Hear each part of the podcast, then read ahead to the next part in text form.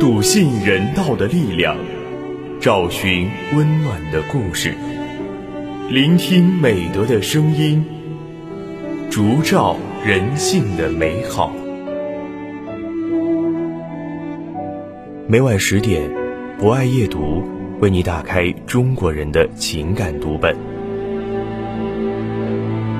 人间有情，唯爱永恒。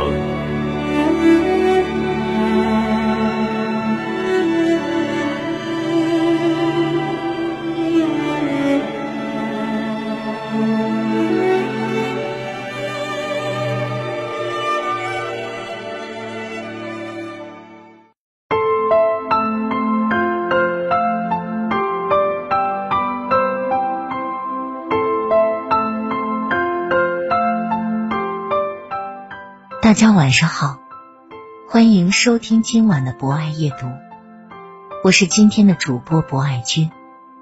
在今晚的节目中，将为大家推荐由曹春雷撰写的文章《亲爱的陌生人》。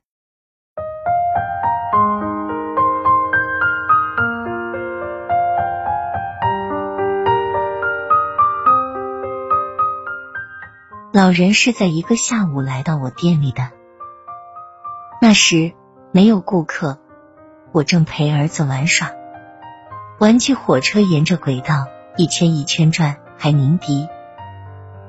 儿子咯咯笑着，直拍巴掌。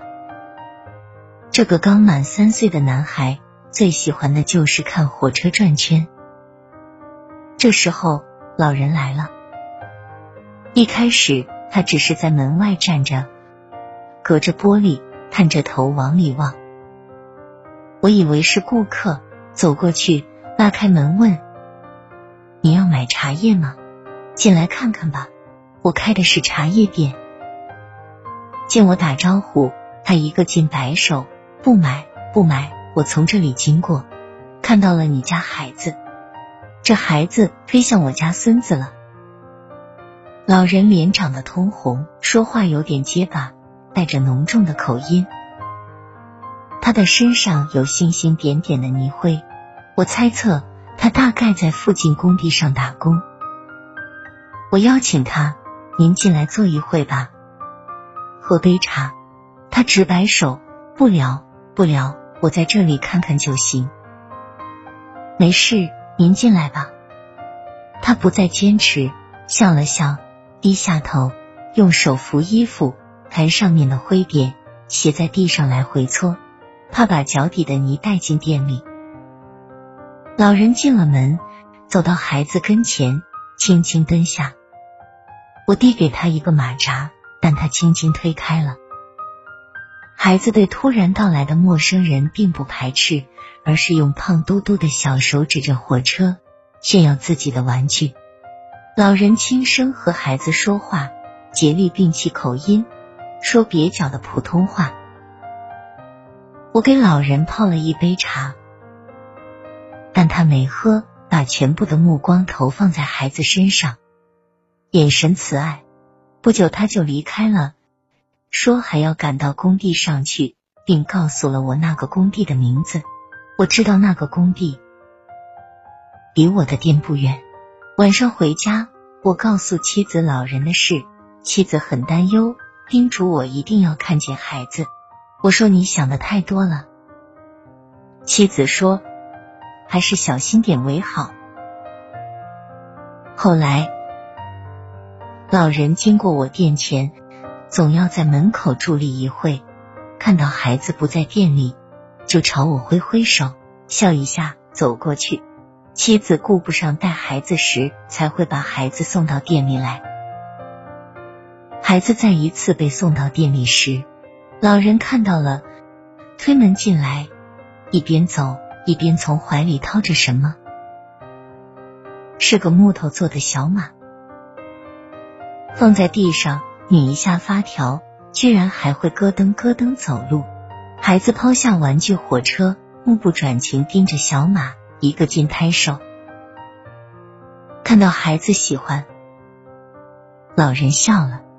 那天，老人蹲在地上不做我递给他的马扎，和孩子有说不完的话，一老一少，其乐融融。老人走时，我追出门去，要给老人那只小马的钱。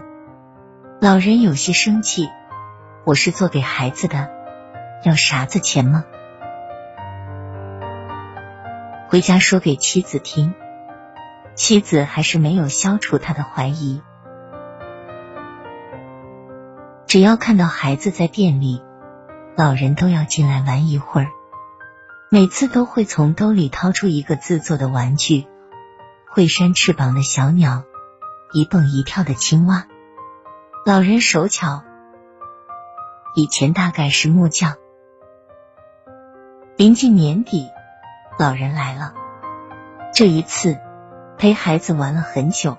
临走时，塞到孩子兜里一个红包，我赶紧掏出来还给他。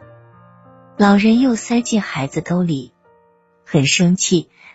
俺这是给孩子过年的红包，钱不多，但是俺的心意，只好收下了。临走时，老人回头看了又看，他说要回老家了，在家种地养鸡，可能再也不会来这个城市了。我听了有些伤感。紧紧攥住他的手，握了又握。我看到他的眼睛也红红的。我偷偷在老人兜里塞了一个红包，以后再也没有见过老人。直到如今，我不知道老人的名字，不知道他是什么地方的人。我只记得他看孩子时眼神里的那种慈爱。如果孩子的爷爷在世的话，一定如他一样慈祥吧。摇下车窗，在熟悉的路上，哼着你爱的那首歌，竹藤一时几腔怀念茶香。全家福的酒相狂，你牵我走弯弯的小巷，风吹过落叶。以上就是本期博爱夜读的全部内容。博爱君非常感谢大家的聆听，博爱夜读将会持续更新，将会在喜马拉雅 FM、蜻蜓 FM。荔枝 FM、懒人听书、企鹅 FM 等平台同步播出。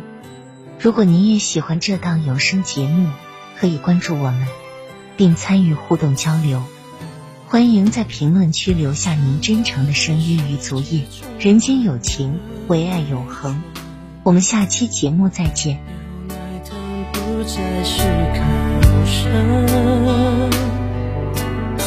说故事捉迷藏爱的失望，